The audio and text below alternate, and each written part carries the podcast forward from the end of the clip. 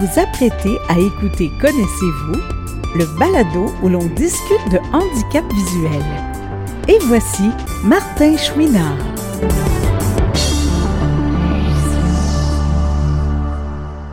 Ça me fait plaisir de vous revenir pour ce petit clin d'œil au projet Connaissez-vous. J'espère que tout le monde va bien.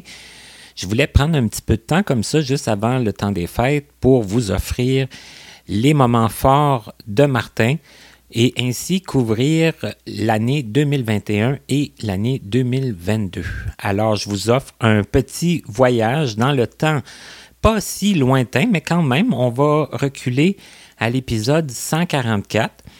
Et vous allez voir euh, pour les fidèles que ça nous rappelle des beaux moments parce que moi, euh, quand j'ai voulu faire euh, cette émission-là, je me suis dit, bon, telle personne, telle personne, tel moment. Et là, en allant sélectionner l'émission en tant que telle de la personne de l'entrevue duquel je voulais tirer un extrait, je me suis dit, ah oui, c'est vrai, il y a eu ça aussi qui s'est dit, qui était intéressant, puis qui pourrait être ramené à notre mémoire. Donc, des fois, le plan a changé en cours de route et je trouve ça extraordinaire. Donc, euh, pour les fidèles, comme je le disais, qui auraient envie d'aller réécouter l'entrevue, ben, c'est un très bon moment pour euh, le faire. Puis pour ceux qui n'auraient pas été écouter l'entrevue, puis qui disent Ah oui, mais là, hors contexte, on ne sait plus, puis tout ça, ben, ça vous donnera également l'occasion d'aller écouter l'entrevue dans son entièreté parce que vous le savez, et je le répète parce que, bon, ça fait un petit bout de temps qu'on ne s'est pas parlé, euh, toutes les entrevues sont encore disponibles sur mon site internet au. Et euh, j'en profite pour faire une petite annonce aujourd'hui parce que sur YouTube, on me parle souvent de YouTube et les entrevues sont disponibles jusqu'à l'émission 126. Eh bien, on a décidé, je ne peux pas vous donner la date, mais on a décidé de rajouter euh, les émissions à partir de 127 jusqu'à la fin, également sur YouTube. Alors, euh, vous verrez, vous allez peut-être être en être avisé si vous êtes euh, abonné à ma chaîne YouTube. Sinon, profitez-en pour le faire. Et sinon, bien, allez jeter un œil de temps en temps. Et un jour, vous allez voir apparaître des entrevues. Alors, euh, je disais tantôt qu'on allait reculer à l'épisode 144. On va faire ça immédiatement. L'émission 144 a été mise en ligne le 8 janvier 2021, donc après notre euh, Noël chacun chez nous. Euh, en tout cas, je souhaite qu'on ne vive pas ça cette année. Mais par contre, mon invité, c'était André Dubois. Et je pense que c'est une des entrevues dont on m'a le plus parlé, celle d'André Dubois. Je pense que c'est un monsieur extrêmement connu, extrêmement sympathique aussi, qui euh, a joué le jeu de l'entrevue. Et André, ce qu'on retient de lui, c'est que c'est une boîte à souvenirs. Hein. Il dit qu'il a des souvenirs très précis de bien des événements qui sont assez euh, lointains. Je le laisse nous en parler. L'autre fois, c'était le 22 novembre dernier, puis, hey, j'ai dit ça, c'est la journée de l'assassinat du président Kennedy. Puis, je me rappelle, euh, cette journée-là, lui, euh, nous autres, on l'a su comme en début d'après-midi. Ça s'est passé, ça s'était passé à Dallas. Dans ce temps-là, tu sais, tu avais la tribune, le bureau de la maîtresse. Derrière elle, il y avait le tableau. À droite, en haut du tableau, il y avait comme un, c'est comme un cabinet de bois brun avec un haut-parleur. Là, tu on voyait bien la grille du haut-parleur. C'était un peu incliné vers nous autres. Puis à un moment donné, ça s'est mis à grésiller. Tu sais, que les, à ce moment-là, c'était pas un transistor, c'était à lampe. Là, t'as entendu comme un petit grésillement. Puis là, on entend la voix du directeur, M. Roberge, qui annonce Le président Kennedy vient d'être assassiné aux États-Unis. Rangez vos choses et rentrez chez vous. C'était grave. Là, on sortait, il y avait eu une époque, euh, c'était la menace nucléaire de l'époque. On la, puis on la sentait très bien. Même si j'étais très jeune à cette époque-là, on savait que c'était quelque chose d'important qui venait de se passer. Je me rappelle encore, je sortais de l'école, puis moi, je regarde derrière moi, puis là, il y avait des jeunes, ça partait dans toutes les directions. Quand je suis arrivé chez moi, on était, demeurait pas loin de l'école. Quand je suis arrivé chez moi, il y avait la télé noir et blanc qui était ouverte, puis montrait des images. Puis les, les animateurs, ou peu importe, avaient toute la voix grave. C'était grave. Donc, il y, a des, il y a des événements comme ça, tu sais, la, la mort de Jean 23, des trucs comme ça dont euh, je me souviens. Puis oui, euh, c'était associé avec euh, l'école et tout. voilà. Et, et, tu en gardes des souvenirs très précis? Oui, oui, oui, vraiment très précis. Écoute, ouais, ça fait partie de ma boîte à souvenirs. J'ai, en tout cas, des fois, Martin, on est avec quelqu'un, on a vécu un même événement. Là, il va raconter l'événement, puis oups, c'était un petit peu un petit peu plus gros que ce qui s'est passé. À un moment donné, on est encore avec cette même personne-là, euh, encore un peu plus tard, il raconte encore le même événement, ça a encore grossi. Tu ouais, ouais. moi, généralement, ce que je raconte, là, là, je vais raconter la même chose dans un an, puis euh, tant que ma mémoire va tenir. Ben, c'est bien quand même. C'est une, euh, c'est un point fort pour quelqu'un qui raconte, mais avec les, les, la vraie, ben, en tout cas, une intensité euh, qui se tient d'une fois à l'autre. Avec. Oui. Euh, mhm. et, et, là, André, tu as poursuivi tes études à l'école, tout ça. tu as continué d'être assez bon, d'aimer ça. Et euh, vers quoi tu pensais te, te diriger quand est venu le temps de penser à, à quoi faire après l'école? Ah, ça, en école, ce que j'aimais euh, beaucoup, euh, puis ce que je ce que je, je, regardais, ce que je pensais à un moment donné faire, j'aurais aimé ça, moi, dans en aller soit dans un peu ce qui est mécanique. Comme, tu sais, comme par exemple, tu sais, mon père était machiniste, on voyait bien le travail, tu sais, les machines, je trouvais ça beau, euh, tu sais, de voir travailler ça. J'aurais aimé ça, peut-être, euh, travailler là-dedans, peut-être, euh, c'est sûr que moi, j'avais des capacités, en tout cas, je veux pas, bon, mais j'avais les capacités, moi, pour devenir un ingénieur, c'est sûr et certain. Ça, j'aurais aimé beaucoup faire ça, faire du, faire du développement. Tu sais, quand j'étais jeune, je bricolais pas mal, l'électricité, tout, l'électricité, tout ça. D'ailleurs, euh, mes voisins, mais que, en tout cas, qui m'ont connu, m'en parlent encore des trucs que je faisais. Euh, c'était assez. OK, c'était toutes des choses qui t'intéressaient puis que tu. Euh, oui. Que tu avais compris le, fonctionnement. Oui, oui, j'étais pas mal bricoleur, Martin. Oui, je faisais pas mal de. Des, des, des, des, belles petites choses. J'étais pas aussi adroit que mon père. Lui, mon père était vraiment très adroit, mais ça, c'est quelque chose, c'est des techniques hein, qui s'apprennent. Ben oui. Mais, euh, tu sais, tu prends une perceuse, là, tu, perces un trou, euh, là, whoop, euh, tu t'aperçois que, whoop, t'étais en angle, t'étais pas en angle droit. ça fait que ton trou est un peu croche. Mais, bon, c'est toutes des choses qui s'apprennent. C'est ça, mais tu regardais euh, ton père faire ou les autres. Puis bon, il y en a qui ne l'ont pas du tout, hein, même s'ils regardent, là, ça fait que toi, tu, tu l'avais. C'est ça. Mhm. C'est une particularité, euh, Martin, chez nous, on était, bon, euh, on était avec quatre mâles, puis une, dame. Fait que là, moi, chez nous, ma mère, là, elle se disait anti-mécanique. Ça, c'est drôle. Puis, quand elle avait quelque chose à se faire expliquer, là, un fonctionnement de quelque chose, là, c'était toujours à moi qu'elle demandait ça. OK. Puis j'ai appris avec elle à, puis même encore, c'est dans mon quotidien, j'ai appris à défaire les petits nœuds. Tu sais, souvent, quand on apprend quelque chose, on est bloqué des fois, puis c'est juste un petit truc. Puis quand on défait le petit nœud, ah ben là, tiens, oups, c'est parti, puis là, ça file. Puis là, ben c'est ça, avec, avec ma mère, ben c'est ça que j'ai appris, j'ai développer ça. Fait que j'étais capable d'apprendre, j'étais capable de montrer. Tu sais?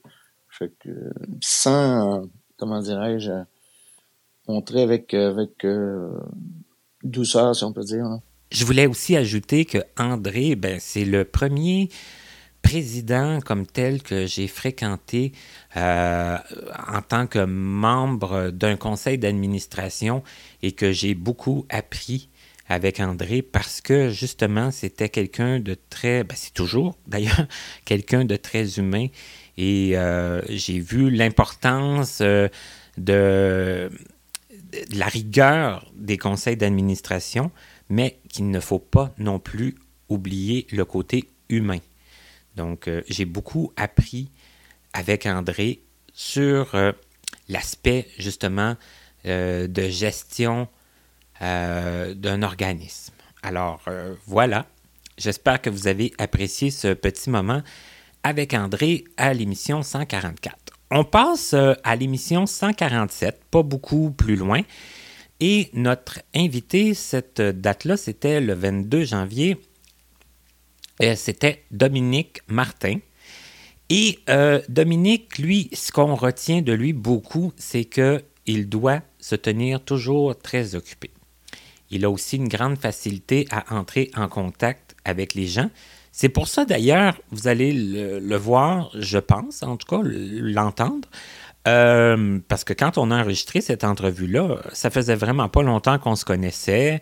Euh, moi, c'est des gens qui m'avaient parlé de lui. J'étais entré en contact et euh, non seulement il, il, a accepté de nous parler, mais il nous a aussi beaucoup alimenté. Donc, euh, voilà l'extrait des moments forts de Martin avec Dominique Martin. Moi, où que je me motivé, là, c'est avec les petits commentaires qu'on peut avoir. Ah, tu dois plus être capable de faire ça. Ah, tu dois plus être capable. Ça, ça doit te manquer de conduire un auto, hein? Ah, tu pourras pas être policier, hein? Et là, c'est la fierté. Euh, il me picossait. Moi, ça m'a donné, excusez-moi excusez le terme, c'est des coups de pied, là. Puis là, je voulais prouver à tout le monde que j'étais capable de. OK, un petit peu comme les gens qui ben, OK, comme conduire une voiture, on s'entend. Puis, oui, puis non, être ça, policier, ça. on s'entend. Ça, je suis d'accord. Mais... mais... sinon, là, de tout le temps, comme vouloir un peu décider à notre place de ce qu'on est capable ou pas de faire, là. Oui, exactement. Euh, tu sais, je le savais qu'il y a des choses que, ben, surtout au départ, tu crois que tu je veux dire, je connaissais pas l'handicap, je connaissais pas les choses qu'on pouvait avoir adaptées, tu sais, j'avais pas de cours de canne blanche, tu sais, on s'entend, j'étais... C'est sûr, t'étais pas euh, connaissant de ce milieu-là. C'est ça, exact, exact. Fait que, tu sais, ça m'a aidé à me pousser à découvrir. Puis c'est là que j'ai été tout de suite, que, comme je suis sorti de l'hôpital au mois d'août, au mois d'octobre, j'étais en classe pour suivre mon cours de braille. OK. Ça fait que ça te... Oui même dans le temps, là, ça a été rapide, là, puis euh, tu t'y... Ben, il fallait m'occuper. OK. M'occuper l'esprit. Je voulais que je me retrouve quelque chose à m'occuper. Euh, tu sais, comme là, j'ai appris mon cours de canne blanche, le braille, euh, la cuisine, tous des petits côtés comme ça, là. Tu sais, euh, aussi revoir du monde, sortir de la maison. Mais c'est sûr certain qu'au départ, il fallait ça parce que j'ai oublié de vous mentionner, quand je suis sorti de l'hôpital, euh, ma mère a pas voulu me reprendre, elle avait trop peur que je recommence. Surtout que j'avais fait des menaces encore à l'hôpital. Euh, j'ai été en famille d'accueil, moi. OK. Euh, puis en 92, famille d'accueil, tentative de suicide égale délinquant. Ouais. OK. Fait que je me suis trouvé dans une, une maison assez euh, euh, je, comment je pourrais dire ça? J'étais euh, le petit ange dans la gang. Oui, c'est ça. C'était pas des gens avec les, la même problématique là, que toi. Là. C'était pas, toi, c'était pas de la délinquance. Là. C'était, non, non. C'était de la détresse psychologique. Là. Exact, c'est ça. Un mal de vivre non avoué, puis... Euh, qui, qui, a, qui, qui, a mené à cette... Euh, c'est ça, ouais. Ben, ce geste-là, là, là, ben, supposément solution que j'avais trouvée qui n'était pas une. C'est ça, exact. Hein? Fait c'est ça. Puis c'est ça. Quand je retourne en famille d'accueil, ben eux autres aussi, dans le fond, j'ai pas j'ai tombé d'une certaine façon comme si ce serait à la bonne place parce que eux, ils m'ont poussé à me dépasser. Et parce que là, j'étais avec euh, cinq, cinq autres gars qui connaissaient pas l'handicap non plus, puis ils s'empêchaient pas de m'écœurer, hein, si on s'entend. Fait que ça a pris à, à à me faire respecter, à me découvrir, puis vraiment me voir plus comme, comme je suis. Voir mes côtés positifs, mes qualités, puis développer. Parce que m'ouvrir les yeux sans faire jeu de, sans, sans faire le jeu de mots, là. Ah, ben, Mais c'est vrai que. on se les permet, ces jeux, ces jeux de Oui, mots, là. bon, c'est parfait. ben, c'est là que j'ai commencé à voir qui j'étais vraiment. Mais moi, j'aurais juste envie de dire, puis je, je le dis Ah là, ouais. mais en- en- enfin, tu sais, parce que quelqu'un, Ouais. tout le monde a, a des qualités, tout le monde a, Ouais. euh, tout le monde a une raison, selon moi, d'être sur la terre. De se dire trop sur la, d'être de trop sur la terre, c'est quelque chose que, c'est un concept avec lequel j'ai un peu de difficulté. Tu sais, ça fait que je me dis, Ouais. si t'es là aujourd'hui, alors que Pour t'as rien. 45 ans, comme moi, Oh, ouais, ouais, oh, ouais, 45 ans. il faut que. il faut que. Il, faut qu'il y ait une raison. tu sais, Il faut qu'on Mm. qu'on soit là pour quelque chose. Oui, exact, exact. On se promène, on passe maintenant au mois de février, la fin du mois de février, l'émission 151. Euh, notre invité, Jean-Michel Bernier. Donc, 26 février, si ça vous aide à faire euh, la recherche pour retrouver l'entrevue. Et encore une fois, hein, une histoire assez, euh, assez touchante, assez euh, pleine de, de, de, de, véracité. Et, bon, malgré le fait que Jean-Michel et moi, on ne se connaissait pas beaucoup, il a accepté de se confier. Et ce qu'on en retient, je pense, de Jean-Michel, c'est une force de caractère, c'est sûr. Puis on a discuté de sujets quand même assez intéressants. On a parlé du système de santé de, l'époque versus le système de santé d'aujourd'hui, à savoir si on était traité maintenant versus euh, à cette époque-là. Ce serait quoi la différence? Puis on a parlé aussi du côté rose, souvent du handicap visuel qu'on voit dans certains films. Et là, moi, je lui faisais remarquer que c'était souvent très rose ou très noir, mais rarement entre les deux. Alors voilà, on écoute le moment fort avec Jean-Michel Bernier. Quand j'étais au secondaire, c'est à ce moment-là que, que j'ai perdu la vision. Parce que là, les gens à la maison, vous aurez compris que notre invité n'avait pas de, de problème de, de vision à la naissance. Effectivement, Mhm. j'avais oublié de le mentionner. Non, non, mais j'ai fait un petit Mhm. peu exprès pour qu'on Mhm. pour pas le Oui, mentionner. non, ça, effectivement, ben, ça m'a changé beaucoup de, de contexte de vie à ce moment-là, c'est sûr. Moi, moi j'ai perdu la, la vue, j'avais 16 ans. Euh, c'est suite, euh, c'est suite à un accident que, que j'ai subi à Lévis. Euh, c'est quand même un gros accident. Euh, à, à l'époque où justement je disais que à l'adolescence euh, j'étais un peu plus dans des modes de faire le party puis des affaires comme ça. Ben lors d'un de ces parties-là justement où on se lançait des défis ou quoi que ce soit, on faisait des feux sur le bord du fleuve puis il y avait une voie de chemin de fer qui passait là. Puis on se lançait des défis puis on est allé jouer devant le train. Puis euh, moi, je me suis tassé avant que le train passe, mais j'étais pas suffisamment loin ou j'étais comme pris dans le souffle du train. C'est c'est un peu ce qu'on m'a raconté qui avait été aspiré parce que moi, je me rappelle pas vraiment de l'accident à cause que à cause du choc parce que le train m'a percuté donc. Puis c'est ça qui a entraîné euh, différentes blessures, dont, une au niveau de, des nerfs optiques. C'est ça qui a entraîné la, perte visuelle finalement. C'est encore une fois un incident, un accident très bête euh, qui, qui, qui est arrivé à, à l'adolescence pendant que, comme tu dis, on fait des défis, on fait, on veut se montrer, euh, tu sais, euh, brave, hein, dans- dans- Brave, ouais, c'est ça. puis que ça a Puis, des euh, conséquences euh, vraiment fâcheuses. Vraiment fâcheuse, oui, parce que c'est sûr que suite à ça, euh, je suis déjà bien chanceux de, de pouvoir en parler aujourd'hui parce que j'ai failli euh, j'ai failli y rester. Puis euh, suite à cet accident-là, ben j'ai été très très longtemps à l'hôpital à, à faire de la physiothérapie puis toutes sortes de, de traitements pour me remettre. euh, j'ai fait un peu de coma suite au choc. Fait que il y a eu après ça toute un, une réadaptation aussi, je dirais. Euh, mettons, cérébral un peu, de, de, de se remettre de cet esprit du choc, puis d'être d'être capable de, de, de repenser correctement, puis de remarcher. En tout cas, ça a été un... J'ai j'ai été presque, presque un an hospitalisé là, en centre de réadaptation à l'IRDPQ puis à l'hôpital. Et quand même, hein? c'est long.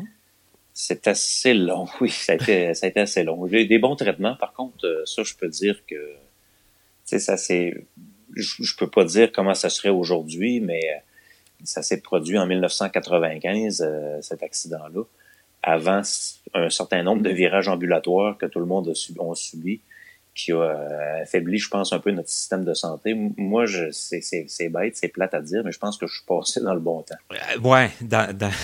Ben, si je peux me permettre. Ben, non, mais il faut dire, les systèmes de santé, on en a mm-hmm. recours quand on, quand on est malade. Hein? Ça fait que. Effectivement. Forcément, euh, sinon. On y va pas.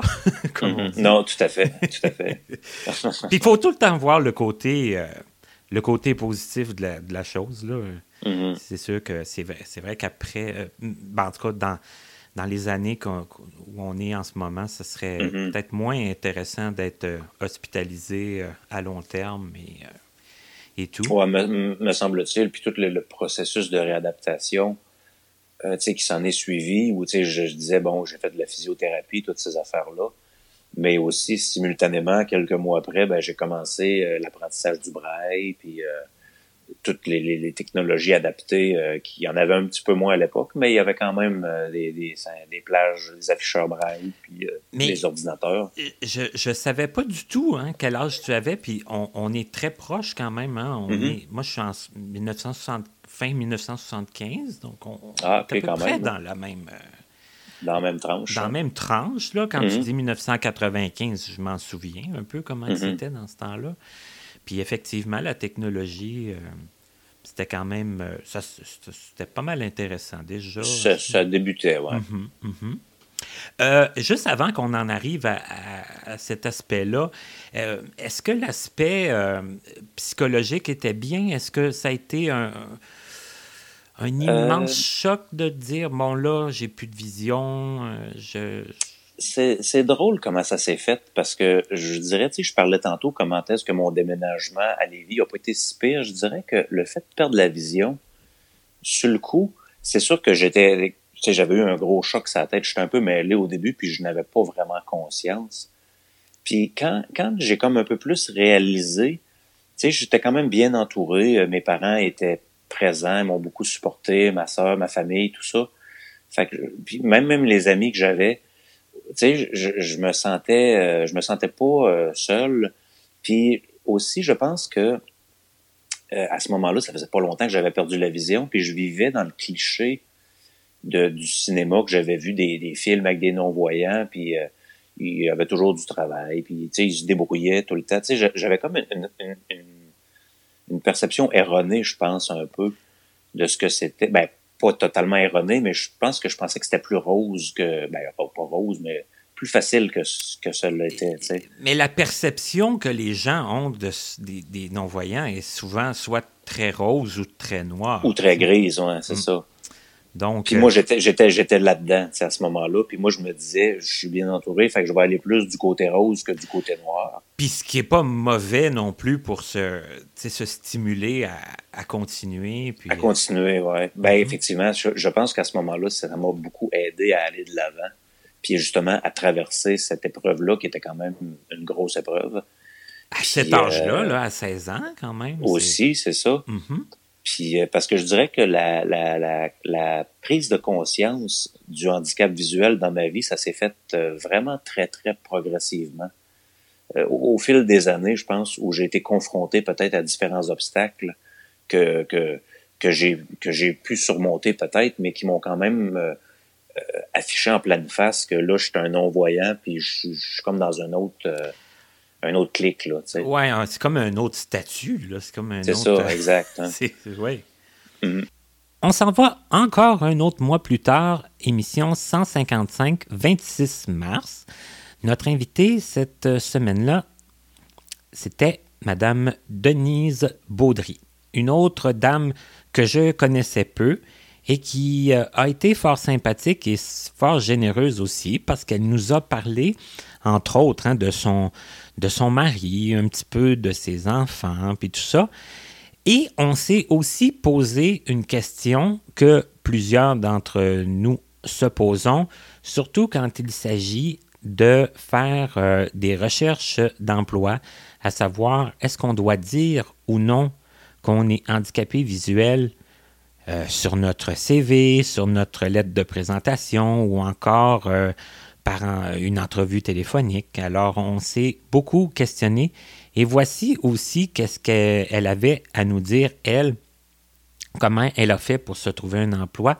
Puis vous allez voir dans le petit, euh, dans le petit extrait, on, passe quand même d'un sujet à l'autre de façon assez intéressante. Donc voici le moment fort avec Denise Baudry. Oui, mais tu sais, naïve, là, tellement naïve, là. Mettons comme quand j'étais rendue à Ottawa, là, j'ai fait mes stages, puis là, je me disais, bon, faut que je me trouve une job.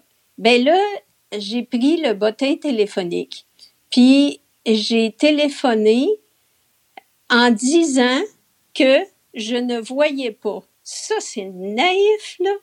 Fait que là, les gens, quand ils entendaient ça, ils disaient non, on n'a pas d'emploi pour vous. J'ai fait la 99e téléphone m'a dit ah oui on a un intérêt et c'était un organisme pour euh, les gens qui avaient des problèmes de l'ouïe.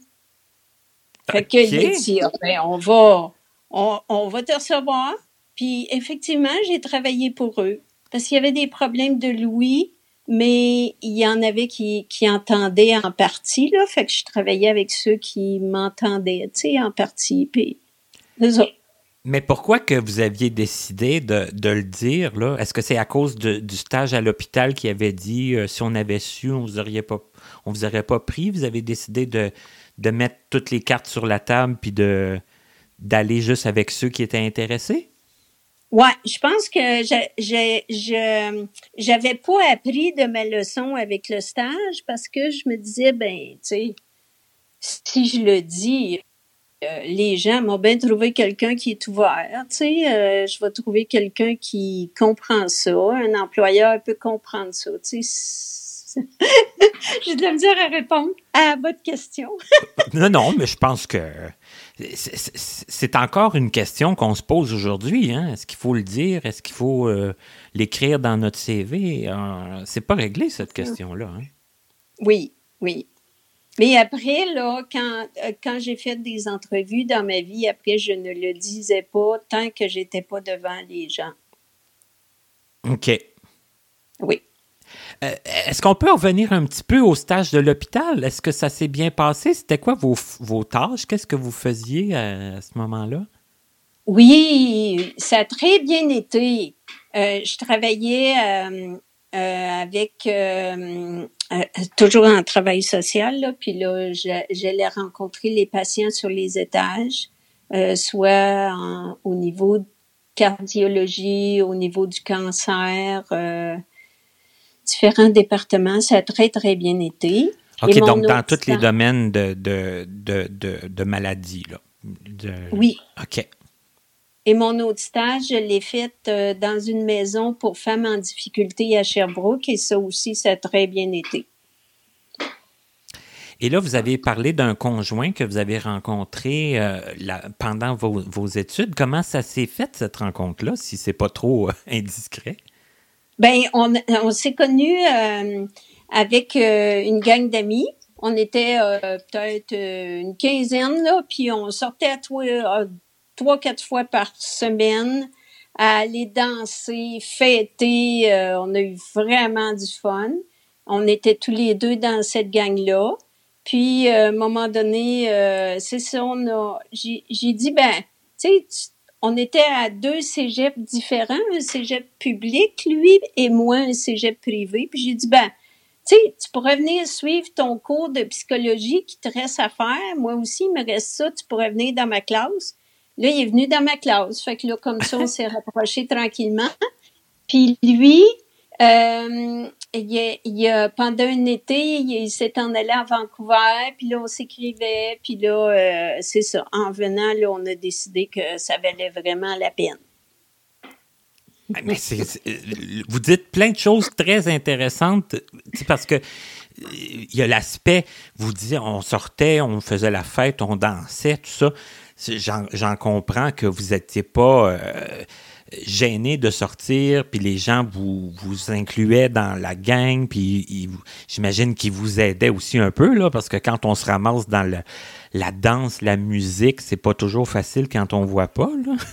Oui, oui, oui, oui, oui, oui. Oh oui. Avec aucun problème. Il me ramassait, oh oui. Ça passe très vite. On est déjà rendu au cinquième moment des moments forts. On s'en va au mois d'avril, le 16 avril, à l'émission 158. Notre invité, c'était Étienne Gravel.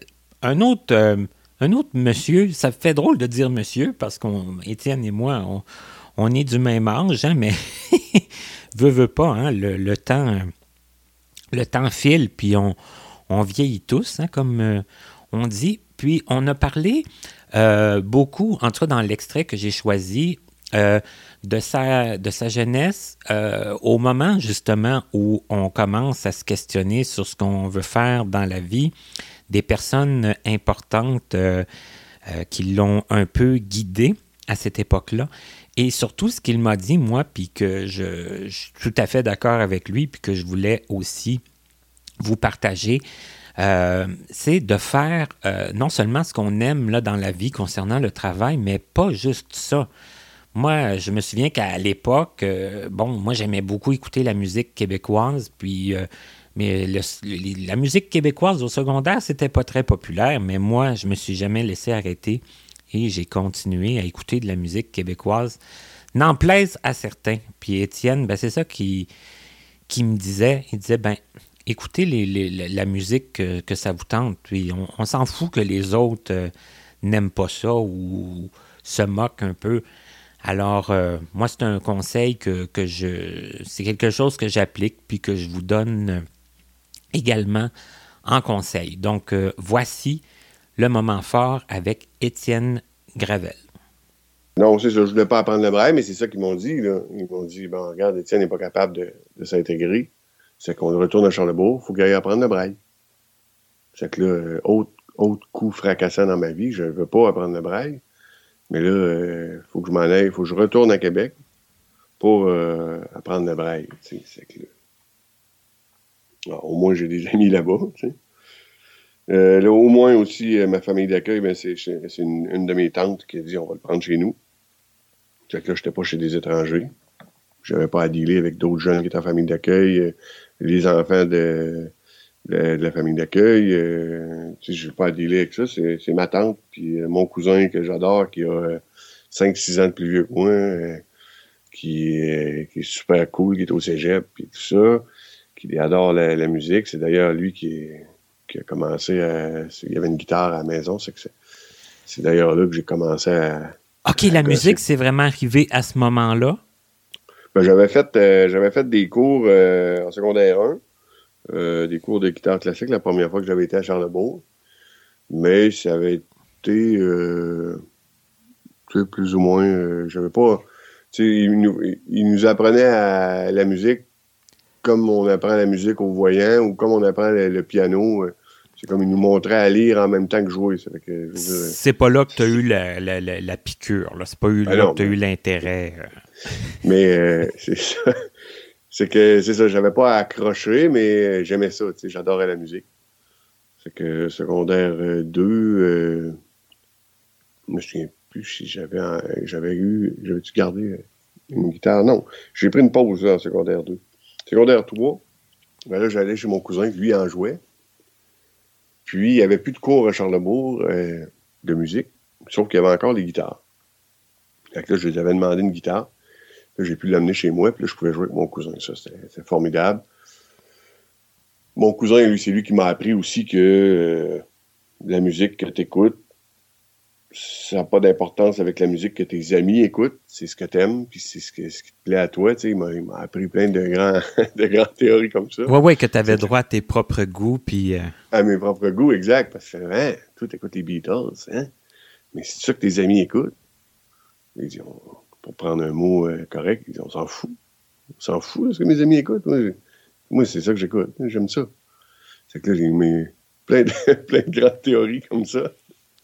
Oui, mais c'est quand même super bon, là, parce que c'est Ah, vrai que. c'est- juste euh, la pointe de l'iceberg que ce, ce cousin-là m'a appris. là. Il était formidable, ce cousin-là.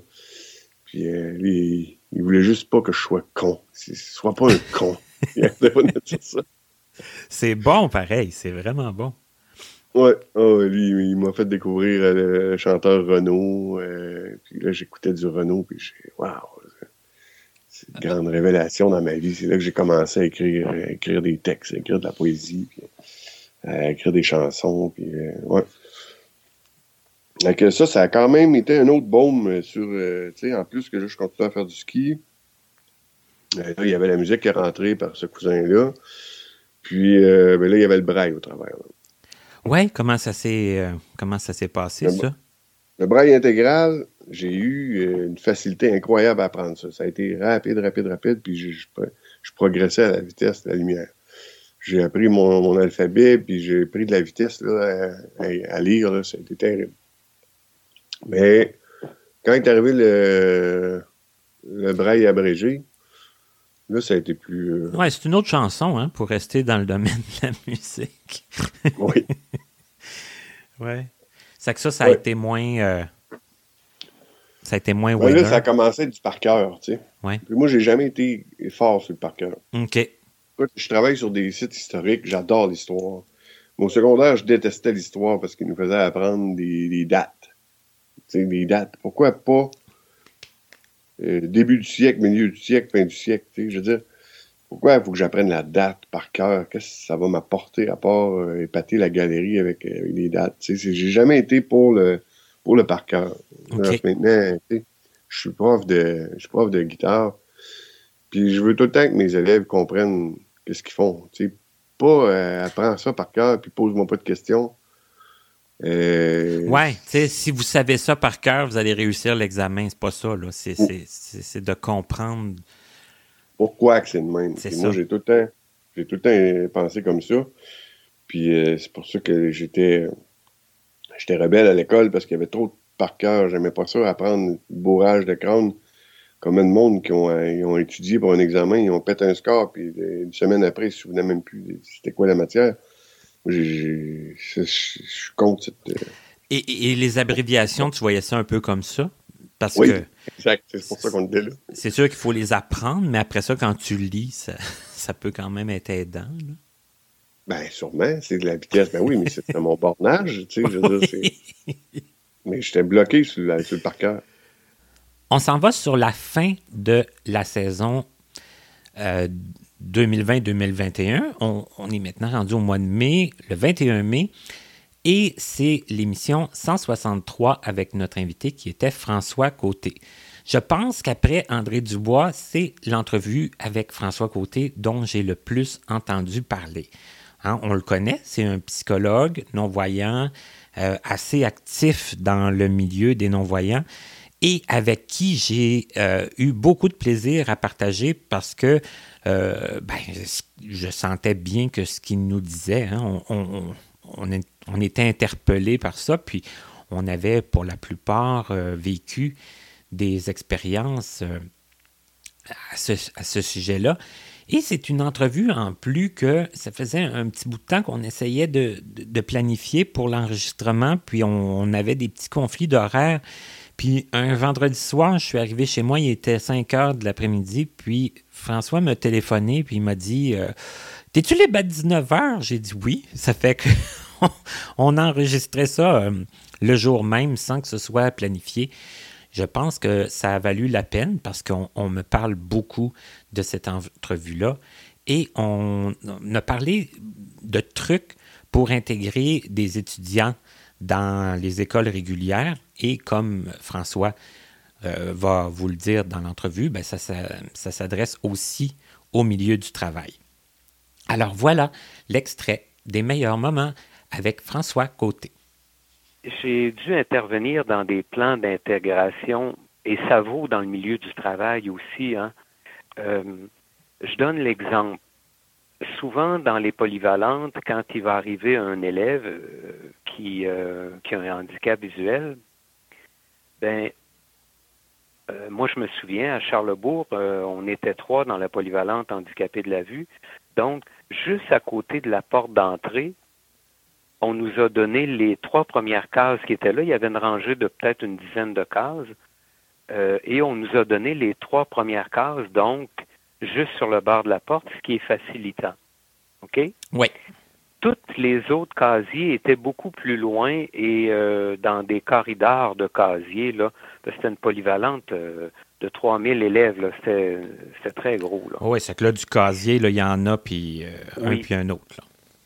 Mais moi, ce que j'ai connu là et ce que j'ai après ça euh, transformé, tout comme quand on arrivait dans les classes les premières fois, avant que, que qu'on ait- qu'on s'introduise nous-mêmes, quand c'était décidé par euh, les profs qui nous accueillaient, ils nous plaçaient toujours les personnes handicapées de la vue, premier bureau, première rangée en avant à côté de la porte. Oui. Bon. C'est facile en arrivant pour trouver ton bureau, effectivement. Mais quand tu veux travailler en équipe, là, parce qu'il dit, bon, mais placez-vous par deux ou placez-vous par trois pour la prochaine partie du cours, quand tu es en avant dans le coin, là, ben, tu as trois voisins potentiels. Tu en as un, mettons que tu es, sur le coin gauche, ben, tu as un voisin de droite, tu un voisin en arrière, puis un en biais.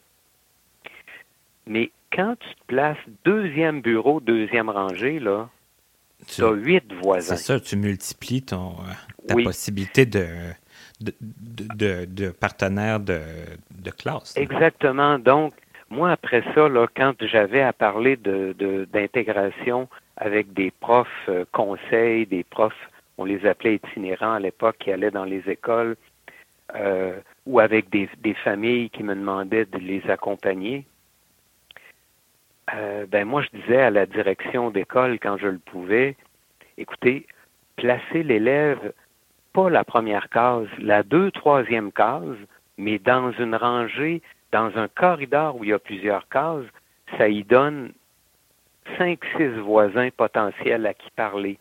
Dans la classe, au moins deuxième rangée, deuxième bureau, vous multipliez les échanges sociaux, la possibilité de trouver des affinités.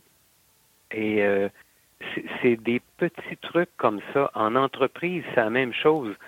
Si on veut s'intégrer dans un milieu de travail, puis que avec la meilleure volonté du monde, on nous isole d'un coin parce que supposément c'est plus facile, ben oui, ça va être plus facile la première journée, la deuxième journée, mais ça va être beaucoup plus difficile pour beaucoup d'autres choses par la suite parce qu'on va être physiquement à l'écart. Et, c'est tellement vrai parce que moi, je, je l'ai vécu, ça, moi. Je veux dire, Oui. au, au début, on me mettait toujours au, au premier, première rangée, juste à côté de la porte, hein, puis euh, comme Ah, ça. tu as connu ça? Ah oui, oui, j'ai connu ça. Hum, hum, hum. Et, et c'est plus tard que c'est moi qui a dit, ben là, euh, moi, j'irai explorer un peu plus loin, là. le, le- le côté de porte, là, je, je commence à l'avoir vu, là. C'est comme, euh, tu sais, on, on va aller voir un peu plus du pays, là. Puis, euh, puis tu sais, la... Ah ben tu vois, tu l'as tu l'as connu toi aussi. Puis il y a une autre chose que, que qui s'est précisée pour moi avec l'expérience rendue au Cégep puis à l'université, c'est que en avant là, c'est souvent les plus tranquilles d'une classe. Oui. Puis c'est souvent ceux qui sont plus introvertis, qui sont qui aiment moins travailler en équipe. Mais quand tu arrives vers la 3 4e rangée au milieu, ça, c'est ceux qui aiment être entourés, les, les extravertis qui s'ennuient tout seuls. Ils s'organisent pour être au centre. Et eux, quand as envie de travailler en équipe, ils ne demandent pas mieux. Pour des travaux d'équipe à l'université, moi, je cherchais les plus extravertis de la classe, là, qui tripaient à travailler en équipe, qui, attendaient juste ça des occasions. Mais ceux-là sont pas en avant. C'est vrai, ça. C'est, c'est Ils sont on... pas en avant parce qu'ils ont envie de parler, fait qu'ils s'isolent un peu en arrière pour être capables de chuchoter de temps en temps. Ben oui, ben, socialement, tu sais, pour le travail d'équipe, puis pour la socialisation en général, euh, c'est, Ben c'est- oui, là que ça se passe. Mhm. C'est plus propice en arrière, c'est ça. On passe de l'émission 163 à l'émission 165, mais là, on change de saison. On arrive au 2 septembre 2021 Et mon invité, c'est Pascal Morin. Et puis Pascal, c'est incroyable parce que, bon, non seulement c'est quelqu'un qui s'est pas euh, permis de s'apitoyer beaucoup euh, sur, son, sur son sort quand a commencé sa perte de vision, mais c'est quelqu'un d'extrêmement sympathique, c'est quelqu'un avec qui j'ai cliqué très vite. Et euh, dans l'entrevue, on, le disait, là, on était encore à notre étape euh, d'amitié virtuelle, mais un mois plus tard, au mois d'octobre, on était, euh, on était en groupe et on s'est rencontrés en personne. Et depuis ce temps-là, ça fait quand même quelques fois qu'on se rencontre. Alors, ça prouve un peu que tous les chemins mènent à Rome, qu'il n'y a pas de mauvaise façon euh, de de, rencontrer des gens. Parce que Pascal, dans l'extrait que j'ai choisi, puis encore là, ce n'était pas nécessairement l'extrait que j'avais sélectionné au début, mais il va, vous l'expliquer comment on s'est rencontrés. Alors moi, je trouve ça encore plus incroyable quand les gens l'expliquent le, eux-mêmes. Alors, ce que j'en retiens de Pascal et de cette entrevue, c'est euh, la force pour aller chercher les ressources, essayer plein de choses malgré les temps plus euh, sombres. Parce qu'on s'entend que des fois, on tombe pas en dépression, euh, on n'a pas comme nécessairement un moment de, de déni et tout et tout, mais reste que c'est pas facile tous les jours. Alors, je laisse Pascal vous l'expliquer. Les moments forts avec Pascal Morin. Puis si on recule un peu plus, là, je veux dire, dans le côté sportif, j'ai toujours, euh, dans mon adolescence, j'ai toujours été quelqu'un de sportif. J'ai joué au soccer pendant plusieurs années. Euh, j'ai fait des arts martiaux. J'ai commencé les arts martiaux, là, je devais avoir 8 euh, ans, 9 ans dans, ce coin-là. Puis j'en ai fait là jusqu'à 20, 25 ans, 26 ans, avec quasiment, quasiment 20 ans. Ah oui, puis t'as quel âge déjà, Pascal? ah ouais, tu veux vraiment le savoir, hein? Ben là, je suis suis pas bon en calcul mental. Ah, je suis rendu vieux, là. Je suis rendu à 40 ans. Ah, ah, ah. Mais tu sais, je fais encore mes exercices à tous les jours. Tu sais, je fais encore la split puis le grand écart. Eh, quand même, quand même. Puis, puis, puis de toute façon, tu as, de l'espace pour t'entraîner chez vous un peu. Puis, oui, euh, oui, oui, oui. Ah, oui. Ah non, c'est important. Ça, ben ça, ça a toujours été important. Le, côté physique puis l'entraînement physique, c'est toujours. Euh, ça a toujours été omniprésent dans ma vie. C'est juste que là, c'est plus restreint parce qu'il y a beaucoup de choses. Euh, euh, je peux donner plusieurs exemples parce que moi, mettons, je jouais, j'ai joué au tennis, j'ai joué au badminton, j'ai joué au hockey. C'est tous des sports qu'aujourd'hui. Les sports d'équipe, c'est sûr que c'est plus compliqué. C'est plus compliqué, là. Moi, entre-temps, euh, euh, euh, c'était en 2017 que j'étais allé jouer au goalball. C'est ça, tu as essayé assez rapidement aussi là, le, le goalball. Oui, parce que moi, j'en avais parlé à mon ergothérapeute. J'ai dit, moi, les activités physiques, ça me manque beaucoup. Puis j'aimerais ça faire du sport, mais je ne sais pas lequel. Je suis tellement restreint que je fais juste de l'entraînement, puis je fais juste du, de l'elliptique. Euh, c'est ça, des choses individuelles. C'est ça. Mhm. là, c'est là, elle m'a parlé qu'il y avait un sport qui s'appelait le goalball. Fait que là, euh, elle m'a présenté euh, à la personne ressource là, qui s'occupait du goalball. C'était Simon Tremblay. Puis c'est ça, j'ai joué au goalball là, pendant, pendant plusieurs mois. Mais euh, là, c'était dans ma pente. Là, 2017-2018, euh, ça, a été, euh, ça a été rough mentalement parce que c'est là que j'en ai perdu le plus. C'est ça, ça a été le pire moment. Euh, Et, et, physique et, et psychologique. Là. Oui. On, on, peut dire ça comme ça. À un certain moment donné, j'ai abandonné le goalball parce que là, j'avais comme un, un, nuage noir là, à, à broyer. C'est comme pas arrivé tout à fait, tout à fait dans un bon moment. Là. Non, c'est ça. Tu sais, j'adorais le goalball, mais c'est parce que là, là c'était comme l'acceptation en même temps. Mm-hmm. c'était tout qu'un plein. C'était un paquet d'émotions tout en même temps. des deuils à faire. Des... C'est ça. Parce qu'il y de avait, tu avais eu comme le guts de, de faire la démarche pour y aller, mais ça veut pas dire que tout est, tout est gagné, tout est accepté. Ah, ben non, c'est ça. C'est ça. C'est ça, ben non. Parce qu'à ce moment-là, quand j'ai commencé à jouer au goalball, euh, si je compare aujourd'hui, j'avais une très bonne vision, même si à l'époque, je trouvais que j'avais, c'était rendu assez médiocre, là, mais j'aimerais ça avoir la vision que j'avais à ce moment-là, parce que je voyais quand même bien, si on peut dire. Mais euh, pour l'époque, moi, euh, la vision que j'avais là, euh, c'était ouf. euh, ça faisait mal, puis ça, dég- ça dégradait vite. Ben c'est ça, c'est parce que c'était en, en pente descendante. Là, ça Ouais. fait que... Oh, oui. Mhm. Ça a dégénéré très vite. Mais, veut, veut Ouais. pas, euh, ça a fait quand même un, un contact avec euh, des personnes non-voyantes parce que, Oui. parce que tu n'avais pas, j'imagine, beaucoup de non-voyants dans ton entourage. Là, euh. Ben non, c'est ça. Puis moi, quand j'ai joué au goalball, j'ai connu un. Ben, c'est un de mes amis à cette heure, puis c'est- en plus, c'est un de mon, mon professeur, euh, Josué Coudé. euh, il m'a. euh, à un moment donné, il m'a dit euh, Moi, je joue au poker sur Internet. Dit, Hein, Tu joues au poker sur Internet, comment tu fais? Tu, tu vois rien. Tu sais, à ce moment-là, moi, j'avais aucun. Aucune idée de ce qui était faisable. C'est ça, j'avais Mhm. aucune idée de ce qui se faisait. Là, là. Ah. Là, il me dit, je joue au poker sur Internet. Il me dit, comment tu fais? Ben, il y a un logiciel là, euh, sur ordinateur qui s'appelle le Salon et euh, tu peux jouer à des, euh, des jeux de cartes puis des jeux de so- de société tout en audio. Fait que là, ça a piqué ma curiosité. Fait que j'ai essayé ça. Puis, hein, ça, ça, à un moment donné, à un moment donné, j'ai dit ben, que ça faisait un petit bout que, que je, que je l'essayais, justement, ce logiciel-là. J'ai dit, ça serait le fun qu'on joue au poker ensemble. Parce que j'avais pas joué encore avec lui. Moi, j'avais juste joué tout seul, là même, Mhm. comme pour m'habituer. Fait que là, il me dit, ben là, je vais, je vais te montrer à jouer au poker. Fait que euh, cette soirée-là, quand il m'a amené jouer au poker, ben là, il y a eu un.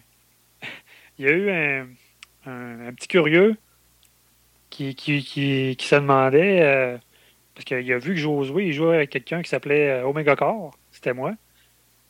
Puis il se demandait c'était qui Omega Core. Ouais, je me demande bien de qui tu parles. c'est qui?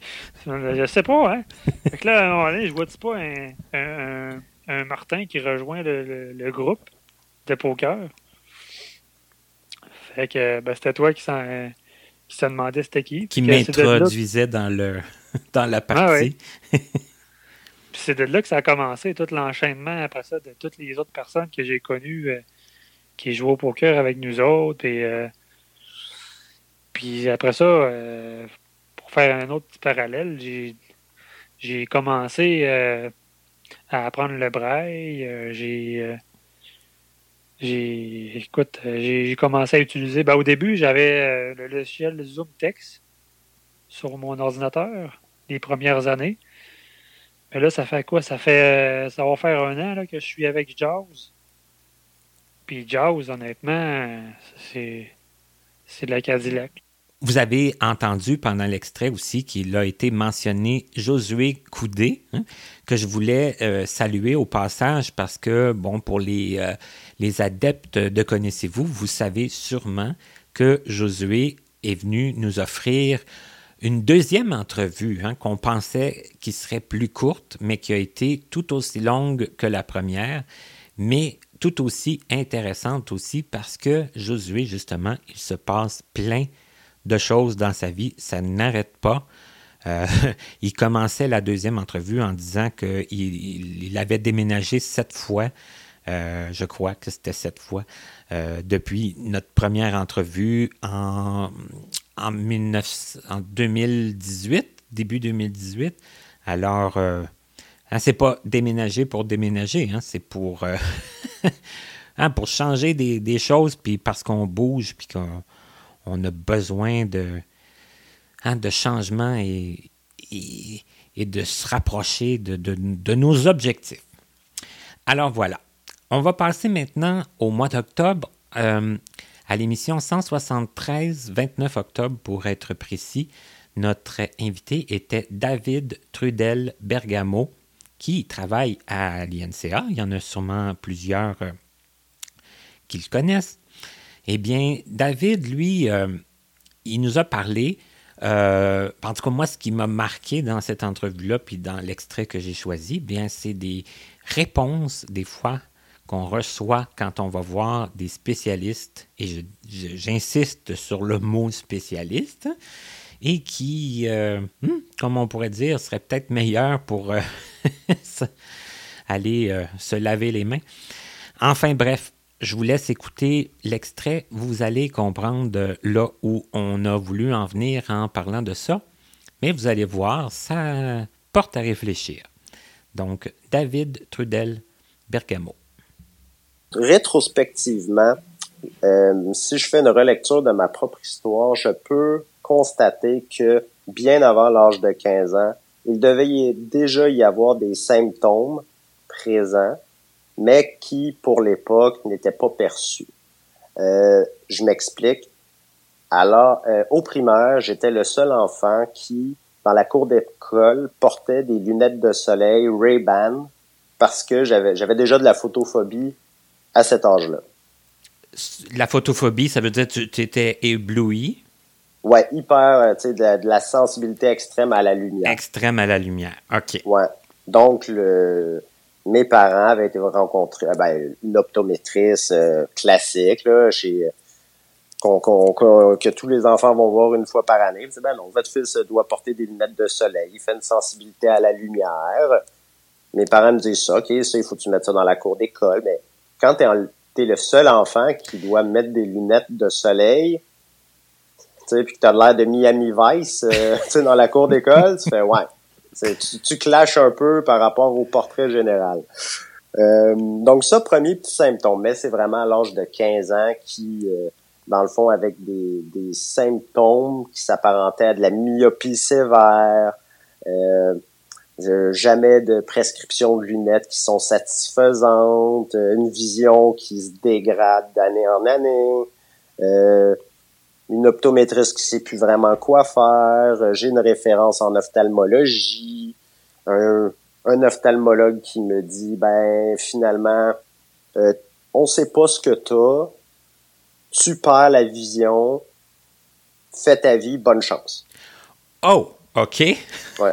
wow. Donc, ouais, donc à peu près vers l'âge de 17 ans, quand j'ai reçu ce commentaire qui est véridique, d'un ophtalmologue très réputé, très connu euh, au Québec, qui a pris sa retraite, je pense, maintenant, euh, mais qui m'a dit ça, j'ai dit, OK, ben je claque la porte à, à tout ce qui est euh, du domaine médical relatif à ma vision. On m'a dit ça, bon, OK, il n'y a rien à faire, bon, il faut que je fasse ma vie, bon, je vais faire ma vie. Ben, que, que, veux-tu faire?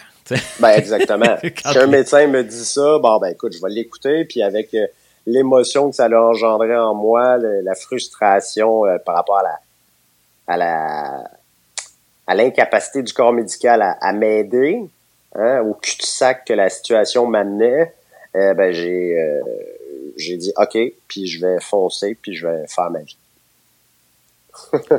D'accord.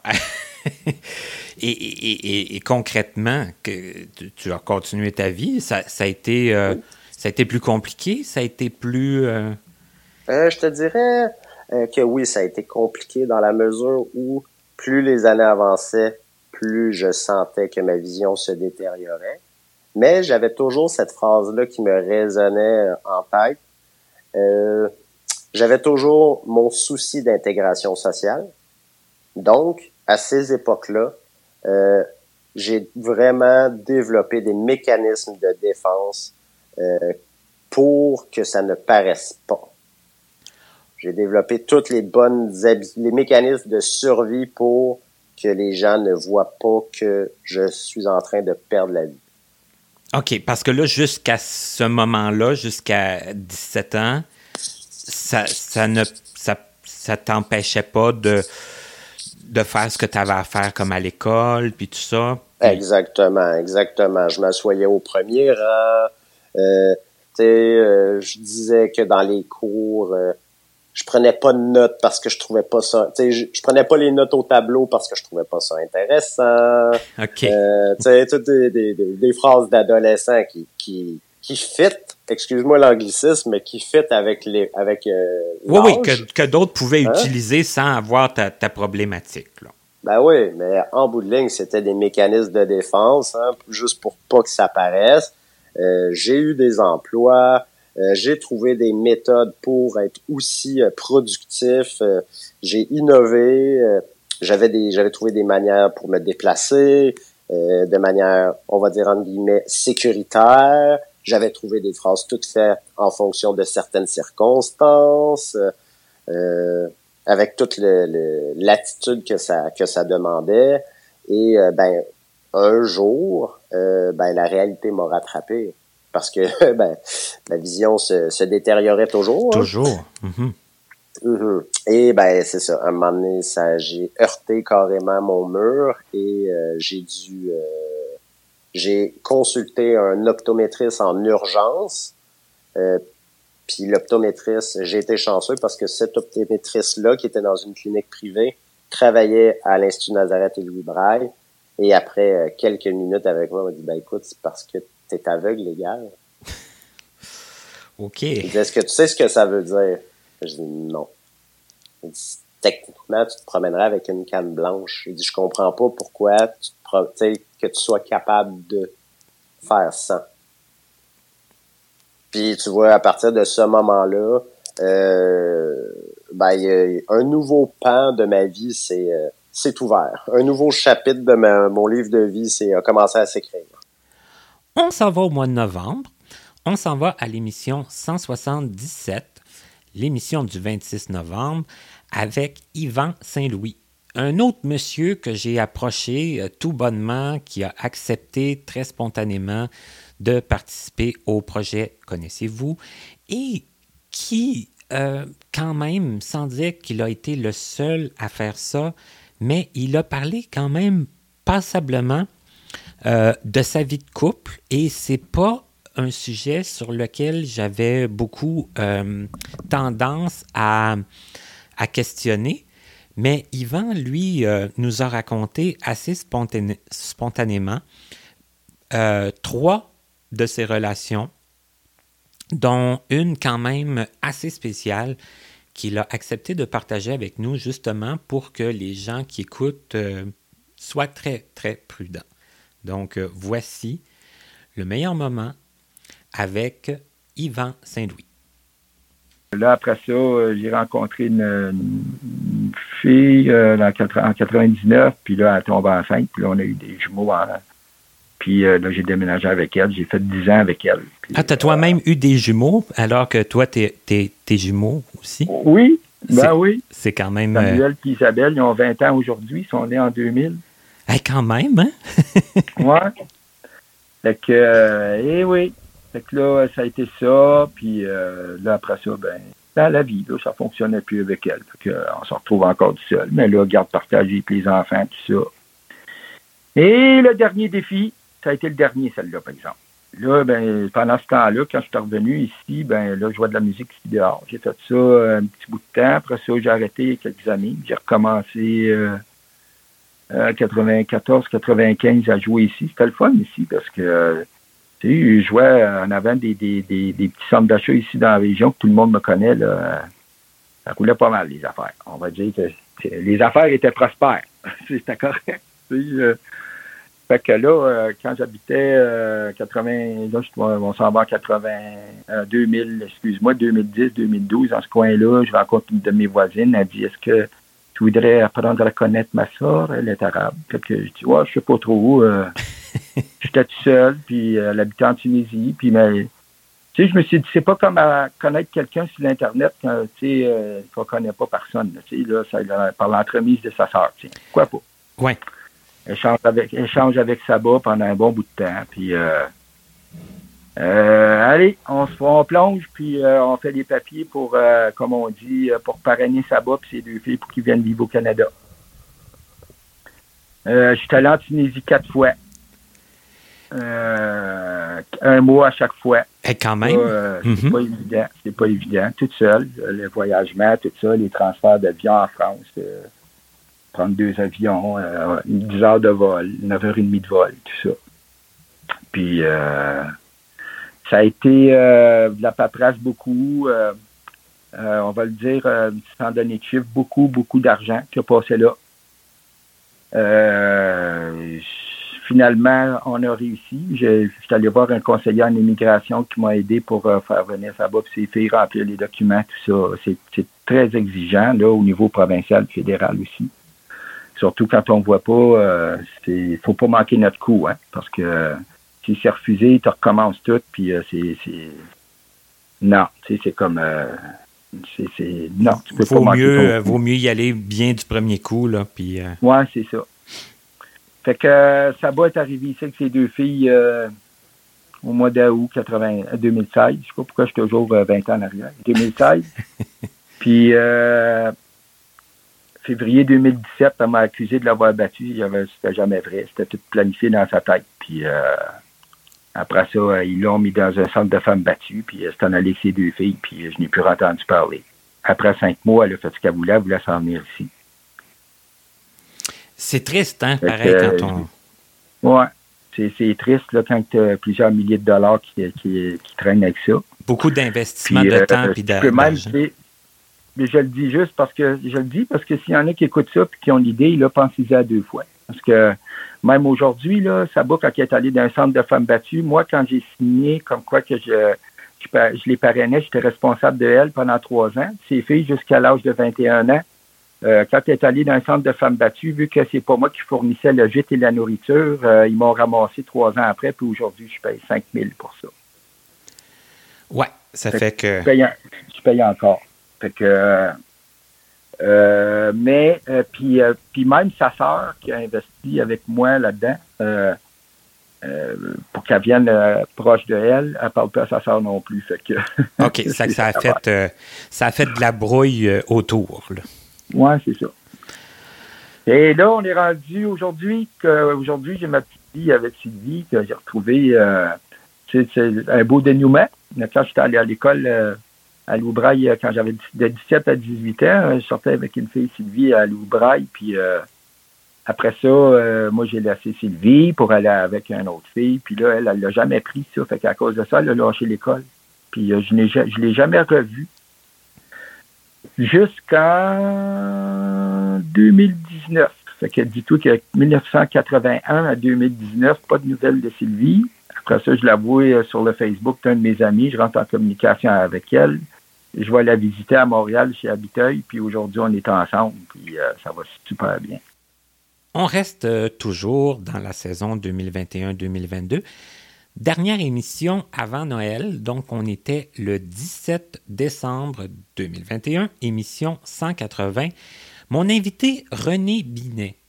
Et M. Binet, c'est quelqu'un que j'ai connu euh, quand j'étais sur le conseil d'administration du RAC entre euh, 2007 et 2013, quelque chose comme cela.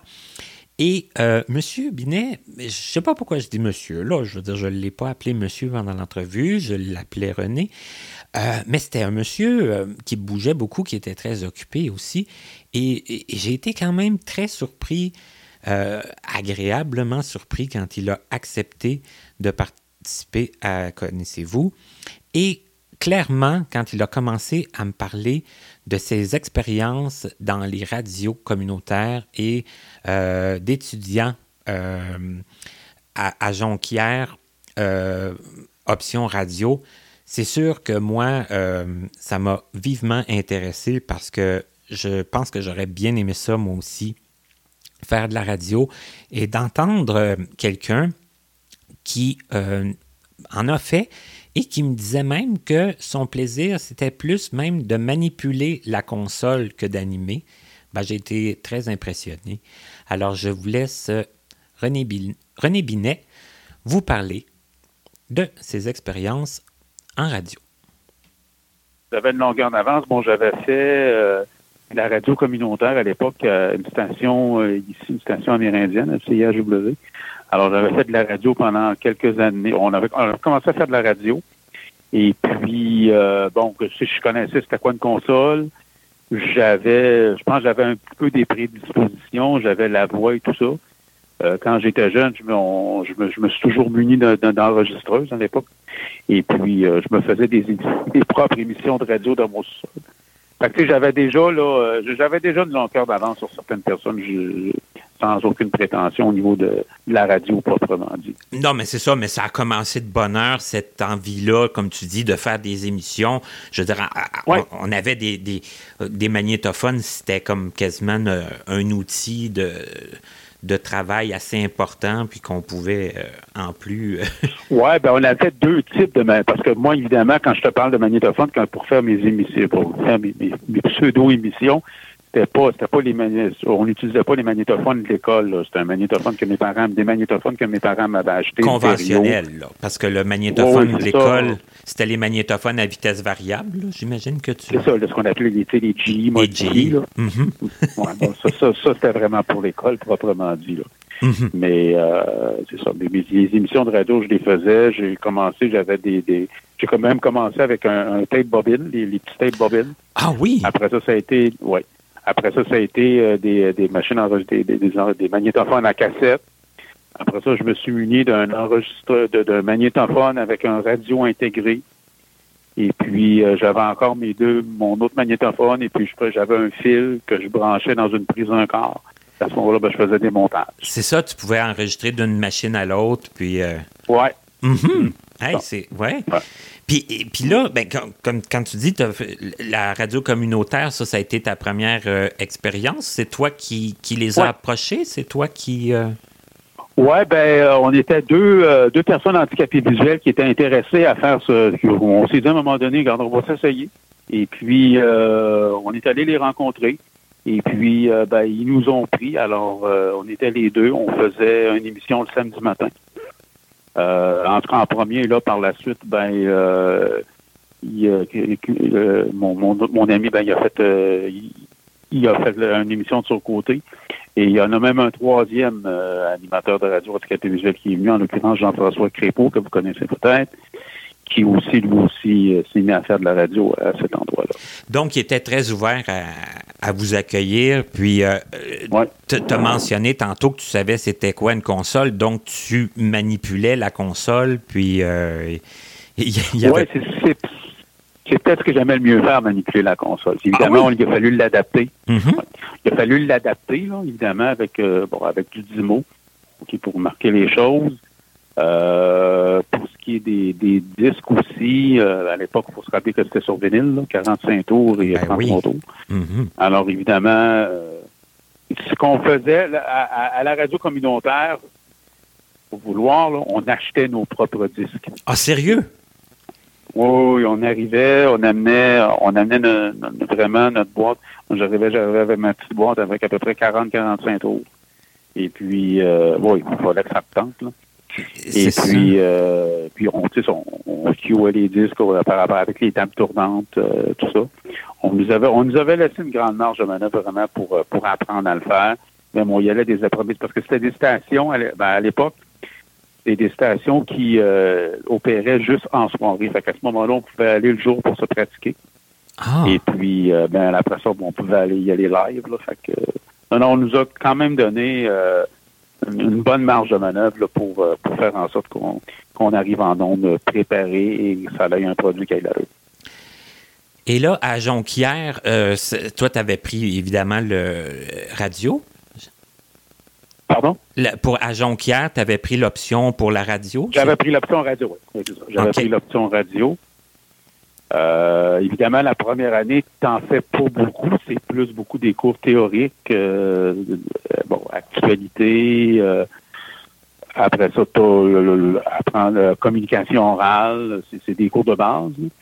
Et là, vraiment, en deux et troisième année, ben là, vraiment, tu fais le, le- le- la radio proprement dit. Tu fais des émissions, tu fais des montages.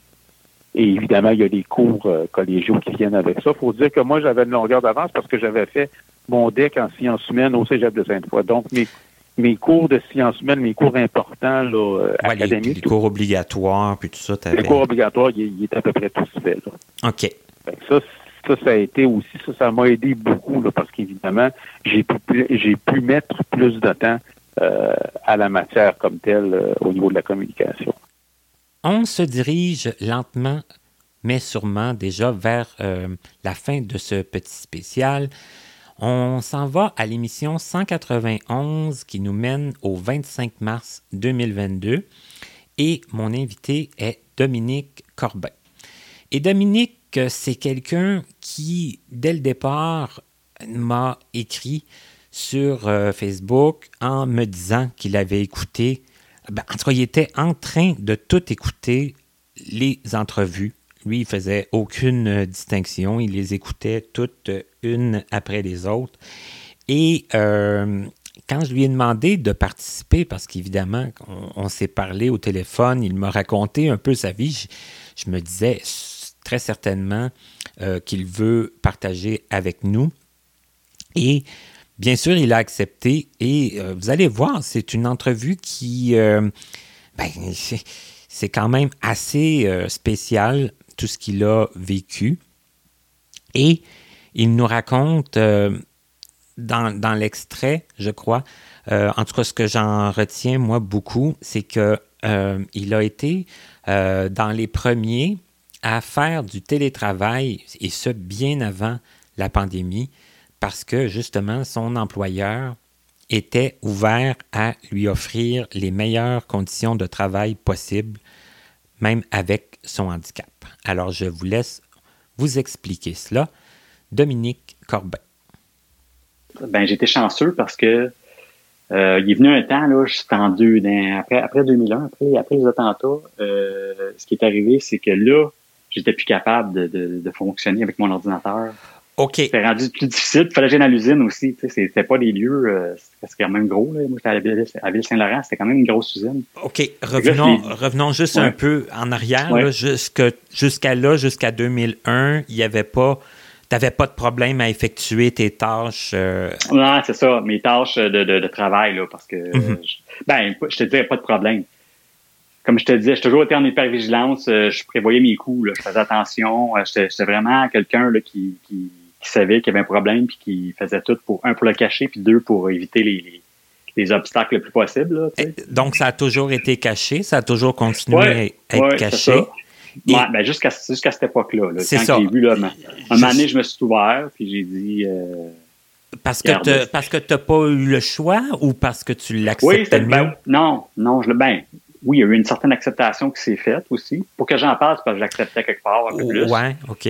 Mais il y avait aussi la question de plus le choix, tu sais, euh, Tu sais, c'est comme si tu traînes, je traînais mon sac de roches, puis j'ai rajouté des roches, j'ai rajouté des roches, mais à un moment donné, le sac est trop lourd. Là. Mm. Tu peux plus. C'est euh, techniquement plus, possible de. Ouais. Puis à travers ça, j'avais commencé à avoir des enfants. Fait que, tu sais, là, ta perspective des choses change, tu sais. Tu sais, euh, à travers tout ça, là, tu sais, je veux dire, j'ai évolué, tu sais. Euh, fait que mon, cet emploi-là, à je suis arrivé à mon employeur, j'ai dit, écoute, j'ai un problème visuel, puis je suis plus capable de faire le travail. Fait que je vais avoir besoin d'assistance. Fait que je vais faire venir les gens. Euh, je devais parler à vos boucliers. Mais là, c'était les gens de euh, l'Institut Nazareth qui sont venus à mon lieu de travail pour euh, adapter. mon, adapter mon poste de travail, mon mm-hmm. bureau. Fait que mm-hmm. là, ils sont avec différentes tailles, des, télévisionneuses, puis les écrans. Mais le Bombardier, là-dedans, les autres ont été super sharp dans le sens qu'ils ont dit, écoute, n'importe quoi qu'il y a besoin, on paye, il n'y a pas de problème. On... Fait que mon employeur était très, très, très compréhensif. Puis il m'a dit, écoute, Dom, euh, si tu as des problèmes, euh, tu ne gênes pas, tu nous le dis. Il n'y a pas de problème, fois nous autres, euh, il n'y a pas de problème qu'il n'y a pas de solution. Fait que j'étais chanceux d'avoir un très bon employeur à ce niveau-là.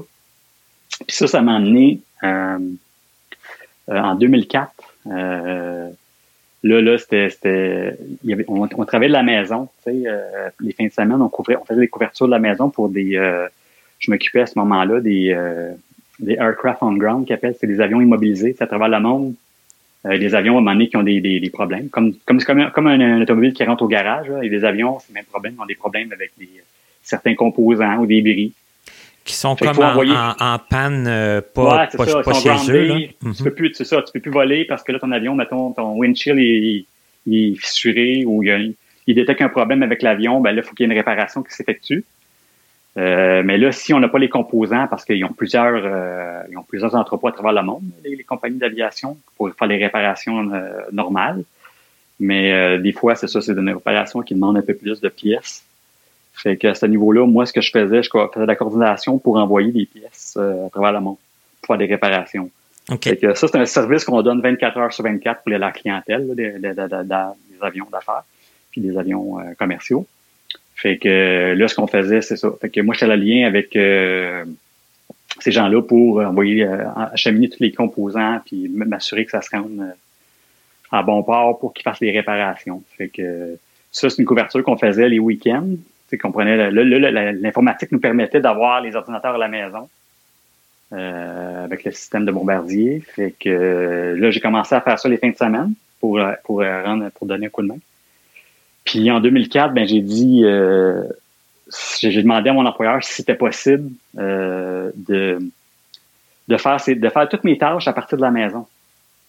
Parce que c'était facilitant pour toi. ben, c'était plus facilitant pour moi, c'est ça. Là. Dans mon environnement de travail, c'était plus difficile. Mais là, toutes les tâches que je faisais, tu sais, je veux dire, les gens m'appelaient. C'était beaucoup un travail au téléphone.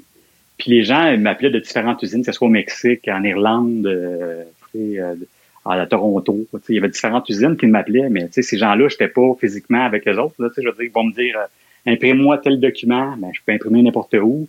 Je peux Ouais. acheminer des, des, des, des- des morceaux n'importe où. Fait que c'était c'était pas nécessaire que je sois sur place nécessairement. Ah, ah, mhm. Fait que la technologie là, était rendue qui nous permettait de, euh, de, de travailler à la maison. Mais moi, j'étais le premier chez Bombardier à la maison. Euh, fait que là, dans le fond, mon bureau était à la maison. Euh, je faisais, euh, je, je répondais à toutes les demandes là, qui pouvaient émaner de, de l'usine. Fait que j'ai fait ça pendant 12 ans. 12 ans, j'ai, j'ai, j'ai, j'ai pu faire euh, le travail de la maison. Fait que j'étais, j'étais tout, j'avais mon bureau à la maison, j'avais toutes mes aides euh, à la maison. Fait que ça, ça facilitait beaucoup le travail.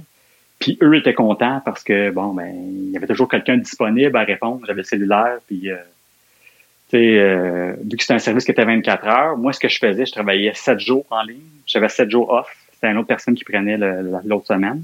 OK. Puis mais tu sais on pouvait se faire réveiller à 3 heures du matin pour un problème en, euh, au Japon là, tu sais, Ben oui, était Ben, pas sur le problème, même, c'est ça. Ben, Fait que, c'est en tout temps, de toute façon. c'est en tout temps, fait que c'est un service à clientèle. Fait que euh, non, ça, ça, ça a été bien. Puis mon, mon euh, la- Bombardier m'a beaucoup, beaucoup euh, aidé. C'est dans le sens qu'ils m'ont dit, écoute, Dom, euh, on, on le fait pour toi, on le fait pas pour n'importe qui. Mais tu sais, nous, on était contents de, de, de m'aider là. à- Ils ont été à accommodants, là, puis ils ont Ouais, été, ouais, euh, beaucoup, beaucoup. Ils ont, ils ont Beaucoup, démontré puis- qu'ils tenaient à, à ce que Ouais. tu sois capable de, de continuer Ouais, à de, con- travailler. de continuer parce qu'il m'a- il m'avait offert, tu sais, il m'avait dit en 2004, écoute, si euh, tu n'es plus capable, puis regarde, on- il y a quand même les assurances chez Bombardier qui faisaient que j'avais une invalidité. Fait qu'ils m'ont dit, si tu veux arrêter de travailler, euh, c'est pas un problème. Si tu veux continuer, on va te, on va te supporter. Moi, j'ai dit, quoi, à l'époque, j'étais, j'avais 30 ans. J'ai dit, non, regarde, je veux pas, euh, Ouais, arrête. je vais pas arrêter de travailler à retraite 30 ans. Là. J'ai Mhm. dit, je vais aller plus loin que je peux. Fait que euh, j'ai fait 12 ans de plus, 12, 13 ans. Fait que ça, ça m'a permis, de, de, de, de- continuer à travailler. euh.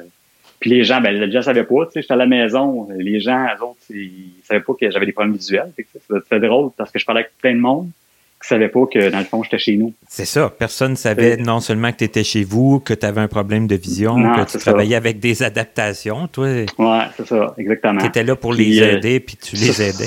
C'est ça. Puis ça, ça a été un précurseur à ce qui se passe aujourd'hui euh, avec les gens qui ont fait beaucoup de travail à domicile. Ben oui. Les, gens sont, sont ramassés là, avec les, trucs de COVID. Les gens se sont ramassés à la maison. Fait que c'est drôle. que- Assez rapidement, là. Ouais, c'est ça. Fait qu'il y a mhm. beaucoup de gens qui se sont ramassés là, tu sais. Euh, mais là, moi, j'ai arrêté en 2017 là, de travailler parce que là, j'étais vraiment plus capable. Puis, ils n'étaient pas capables d'adapter euh, l'ordinateur euh, avec les logiciels pour m'aider parce qu'il y avait trop de choses complexes au niveau sécurité.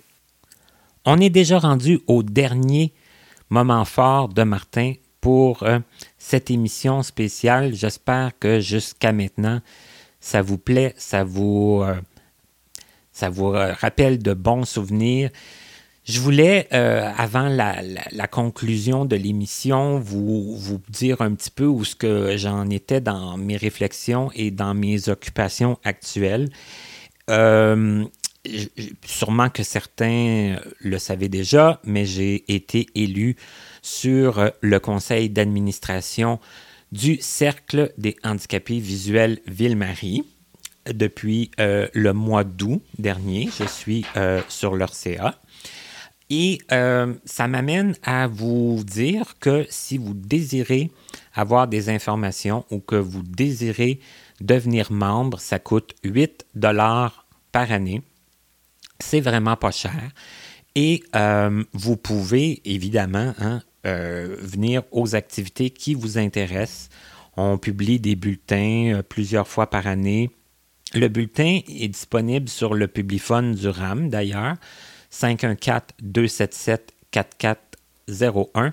Notre rubrique, c'est le 221. Puis si vous voulez vous inscrire ou que vous avez envie d'avoir plus d'informations, vous pouvez communiquer avec la présidente qui est France Durette.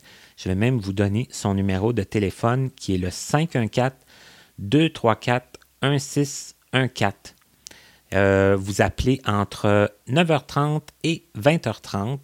Et si euh, France ne vous répond pas, ben vous lui laissez un beau petit message sur sa boîte vocale et ça va lui faire plaisir de vous rappeler et de vous donner toutes les informations. Là, on est fin décembre, on va tomber un petit peu tranquille euh, pendant le temps des fêtes, mais je vous le garantis, hein, en tant que membre du CA, qu'en janvier, le 14, là, pour être précis, samedi, le 14, il y a un souper dansant avec Carl Gauthier qui est vraiment très, très bon, qui fait de très bonne euh, musique, qui chante. bon, je l'ai dit, c'est un souper dansant, donc on peut danser et tout et tout. C'est vraiment une euh, très belle soirée en perspective. Au mois de novembre, euh, de février, on va avoir notre bingo annuel. Il va y avoir un souper euh, à, l'école d'hôtellerie pour la Saint-Valentin. Et il y en a qui vont sûrement dire OK, mais tu plus à l'Association des aveugles de la rive sud, mais je ne suis plus sur leur CA mais je suis encore membre et je m'intéresse encore beaucoup à ce qu'ils font. Et d'ailleurs, au mois de février, on va faire une journée euh, où euh, ben, on, a invité, dans le fond, ben, c'est-à-dire que l'ARS a invité le Club Ville-Marie à venir euh, ben, voir ce qui se passe du côté de la rive sud à l'ARS. Donc, on espère que ça va être une soirée, une journée, une soirée intéressante. C'est des jeux libres en après-midi, un souper. Puis le soir, c'est ouvert à ceux qui veulent faire euh, des performances sur scène. Alors, si ça vous intéresse, ben vous pouvez euh, communiquer avec euh, ben, soit le Cercle de Marie ou soit l'Association des aveugles de la Rive-Sud ce sont deux clubs qui sont toujours à la recherche de nouveaux membres, mais également de nouvelles suggestions d'activités. Alors voilà. Alors j'aurai peut-être d'autres petites choses à vous dire euh, après le dernier extrait d'aujourd'hui. Euh, je vais euh, vous la présenter. C'est une autre petite madame très gentille très sympathique et qui nous a raconté une histoire quand même un peu triste, euh, mais qui, euh, j'ai choisi cet extrait-là parce que, à cause des démarches qu'elle a fait euh, au niveau de l'adoption, qui, sont, qui se sont avérées, bon, on va dire, un peu plus lentes que pour la population sans handicap visuel, disons cela comme, comme ça. Donc, euh, c'est l'émission 199 du 20 mai 2022 et notre invitée était Diane Gendron. Alors, je la laisse vous expliquer un peu les démarches qu'ils ont, qu'ils ont faites, elle et son conjoint, et ce qui s'est passé par la suite. Et bon, comme je vous dis, c'est un peu tristounet pour finir, mais il y a eu un aboutissement quand même positif dans la démarche proprement dit. Alors voilà, Diane Gendron. J'ai aussi fait des démarches d'adoption. À un moment donné, là, après la garderie, là, ben, on a décidé de faire des démarches d'adoption. OK. Qui ont abouti au bout de huit ans seulement. Tabarouette, c'est long, ça? Ouais, c'est très, très long parce que, ben, euh, nous autres, au départ, on, on aurait aimé ça avoir un petit bébé. Sauf que, ici, au Québec, c'est très, très long. Et on nous a dit au départ que c'était inutile de penser à l'adoption internationale, que beaucoup de pays n'acceptaient pas les personnes handicapées comme futurs parents. Alors, on a dit, bon, OK, on va adopter un enfant plus vieux. C'était de, ça allait, pouvait aller jusqu'à six ans là, à, ce moment-là. Mais euh, la démarche n'aboutissait pas. À chaque année, je recevais euh, des formulaires à remplir pour réitérer notre demande. Et là, j'étais écœurée. Là. Après six ans, là, j'en pouvais plus. J'ai dit, là, là, je vais les jeter, les documents, je, démissionne. Mais l'enveloppe qui est arrivée était plus épaisse que d'habitude. Oh, oh, oh, oh. Qu'est-ce qui se passe? Nous en sommes rendus à l'étude de, de votre euh, demande. Hey, après six ans. Hey, c'est long, hein? C'est sûr qu'on a le temps de. On a le temps de changer d'idée, on a le temps de se décourager, en tout cas. Tout C'est ça, plein de choses peuvent arriver. Ben, c'est ça. Puis là, j'étais nerveuse. J'allais voir ma voisine. J'ai dit, Marie, veux-tu me dire c'est quoi? Elle commence à me lire les documents. Ben, elle dit, ils sont rendus à ton étude. Là, il me demandait plein de références, plein de démarches à faire. Que là, OK, on va trouver du monde pour répondre euh, au questionnaire, euh, parce que c'est des références, dans le fond, qu'ils voulaient. Et j'envoie le document, mais avec peu d'espoir, encore une fois. Puis là, on m'appelle, puis on me dit, ben là, on fait une rencontre pour les futurs adoptants. Et là, on se rend, euh, ben, c'est dans le fond, c'est un, un département de la DPJ. On se rend à l'endroit, on est à peu près six couples. Et euh, on nous fait des mises en scène, euh, on nous pr- présente des problèmes d'enfants, comment on va réagir dans telle situation. Et euh, à la pause, euh, les travailleuses sociales sortent du local et moi, je m'approche d'une madame. J'ai dit, ça fait combien de temps que vous avez fait vos démarches? Elle me dit, ça fait un an. L'autre, elle me dit, ça fait deux ans. Et là, Bon. moi, j'étais un peu surprise. J'ai dit, nous autres, ça fait six ans. C'est quoi l'idée, là? J'étais maudit parce que, dans le fond, euh, c'est parce qu'on était handicapés visuels qu'on nous a repoussés si longtemps pour Qui- nous décourager, peut-être. En Ouais. c'est ce que j'ai eu comme sentiment. Que votre dossier retournait tout le temps en dessous de la pile, puis. euh, Ben oui, c'est ça. Alors, j'ai posé la question à une travailleuse sociale, puis elle me dit non, de tous les temps, on, a respecté, jamais eu de vraie réponse. Puis en plus, nous, on avait, on avait spécifié dans notre demande qu'on pouvait prendre un enfant handicapé visuel. Parce qu'on s'est dit, ben, si l'enfant tombe dans notre famille, au moins, on va être capable de, de s'en occuper. Ça, c'est, c'est un- un- une, euh, une, une facette que vous connaissez. Exactement, Mhm, c'est mhm. ça. Alors, à un moment donné, ben là, il s'est passé des événements. Il s'est passé encore euh, deux ans, parce qu'après huit ans, c'est ça. Euh, première petite fille qu'on nous présente, elle a cinq ans, et elle nous en parle. La travailleuse sociale, elle vient me voir pratiquement toutes les semaines pour me dire comment avance le dossier. Mais on l'a pas vu, là. On n'a pas vu les enfants encore, là. OK. Euh, elle nous dit bon ben elle, elle, vient d'une famille, ils sont huit enfants, c'est la plus jeune, la mère a beaucoup de difficultés, gna, gna, gna. elle a un petit retard, mais elle a un problème visuel aussi. Jusqu'au dernier moment, bon, on a espoir qu'on va l'avoir. À un moment donné, elle m'appelle, puis elle dit là, la travailleuse sociale qui s'occupe du dossier, elle a décidé de l'envoyer dans une autre famille avec son frère. Après m'en avoir parlé pendant Ouais. plusieurs semaines. Ben oui, c'est difficile. Alors, je suis découragée. Mhm. j'en maudis.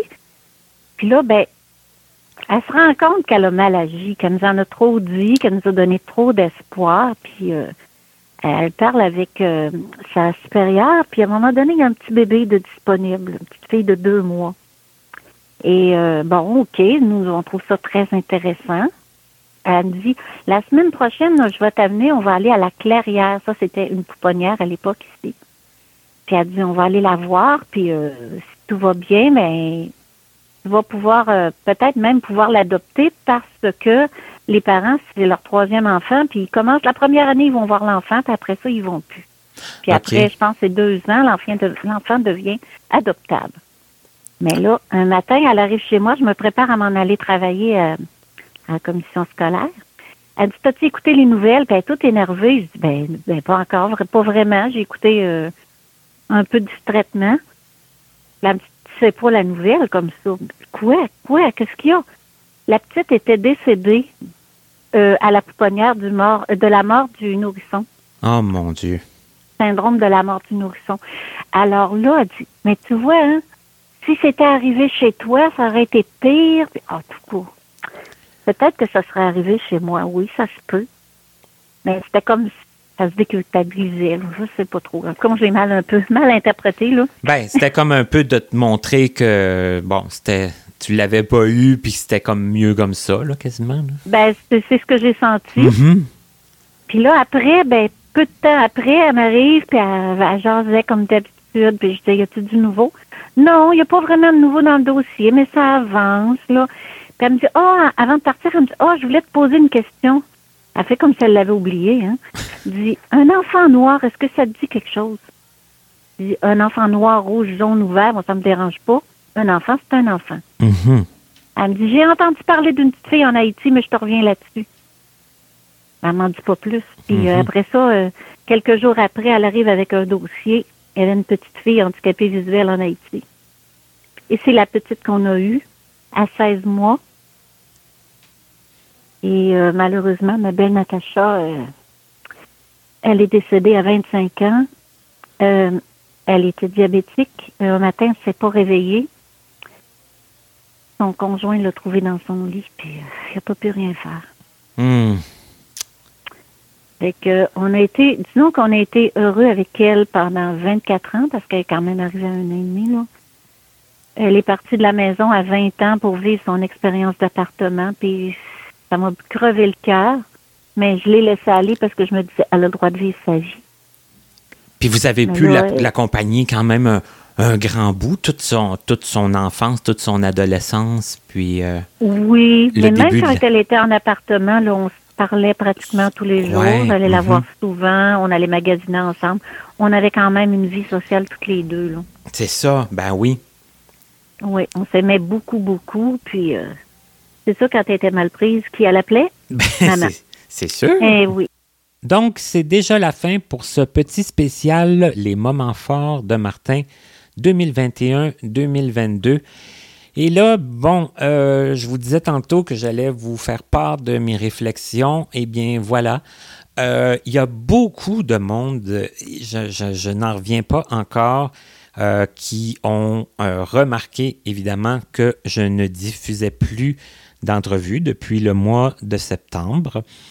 Ensuite de ça, si euh, vous m'avez suivi depuis un certain temps, je, je vous disais que je n'étais pas certain de continuer dans l'immédiat, euh, ni si ça allait changer de fréquence ou de formule.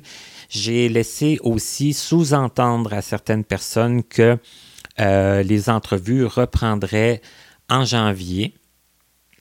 J'avais même dit octobre euh, 2022 à un certain moment, euh, mais ça ne sera pas le cas. Et euh, ben, je vais vous le dire un petit peu pourquoi. Euh, ben, comme je vous l'ai aussi dit, je suis maintenant euh, sur le conseil d'administration du Cercle des handicapés Ville-Marie.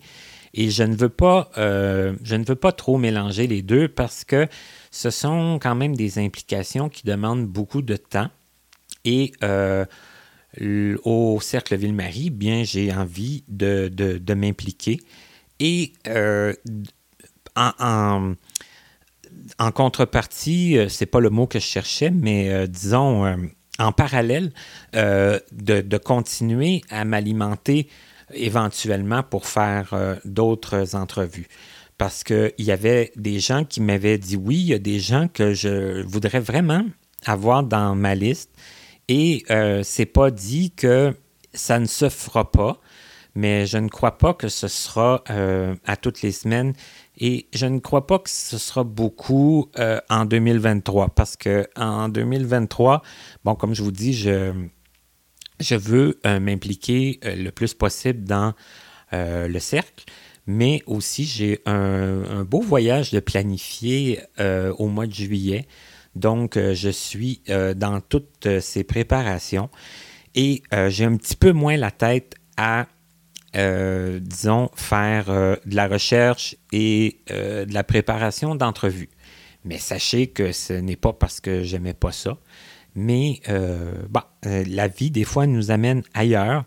Et euh, je me dis qu'après 200 entrevues, bien, on, a quelque chose sur lequel s'appuyer si on a besoin euh, d'avoir euh, des témoignages puis d'avoir des expériences positives. Alors voilà où j'en suis dans mes réflexions, mais j'apprécie beaucoup les commentaires que vous me faites. Vous semblez vous ennuyer du projet. Euh, ce qui pourrait être bien aussi, ce serait, comme les, les, balados, c'est quand même assez populaire en ce moment, ben, ce serait que quelqu'un d'autre prenne la relève, euh, puis qu'il en fasse aussi des entrevues de, de, son côté. Ça pourrait amener euh, d'autres sons de cloche, élargir l'éventail de, de, gens qui, qui, sont passés à mon projet. Enfin, je, je lance des idées comme ça, mais je vais quand même essayer de temps en temps de venir euh, vous parler ou de vous donner des nouvelles. Puis, comme je vous dis, ben, sur euh, YouTube, il y aura la suite des émissions à partir de l'émission 127. Alors, je vous laisse là-dessus. Je vous souhaite un beau temps des fêtes. J'espère que ce sera à la hauteur euh, de vos attentes. Je vous souhaite surtout une très belle année 2023. Je sais que ce n'a pas été évidemment une année euh, extraordinaire pour tout le monde. Hein. Je ne pense pas qu'il y ait une année qui soit extraordinaire euh, pour tout le monde. Alors, le mieux que je puisse faire, c'est qu'on s'en souhaite une meilleure. J'espère que vous avez aimé ce petit spécial aujourd'hui. Je vous souhaite à la prochaine et portez-vous bien.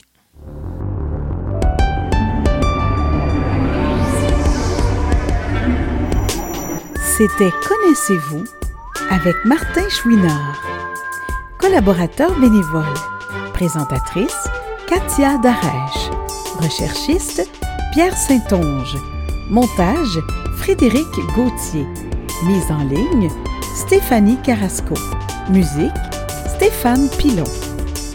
Pour toute question, commentaire ou si vous désirez écouter ou réécouter nos entrevues, visitez notre site web au www.martinchouinard.com. En terminant, il est important de prendre note que les opinions émises par les invités entendus dans ce balado leur appartiennent et ne reflètent pas nécessairement la pensée des collaborateurs de Connaissez-vous. À bientôt!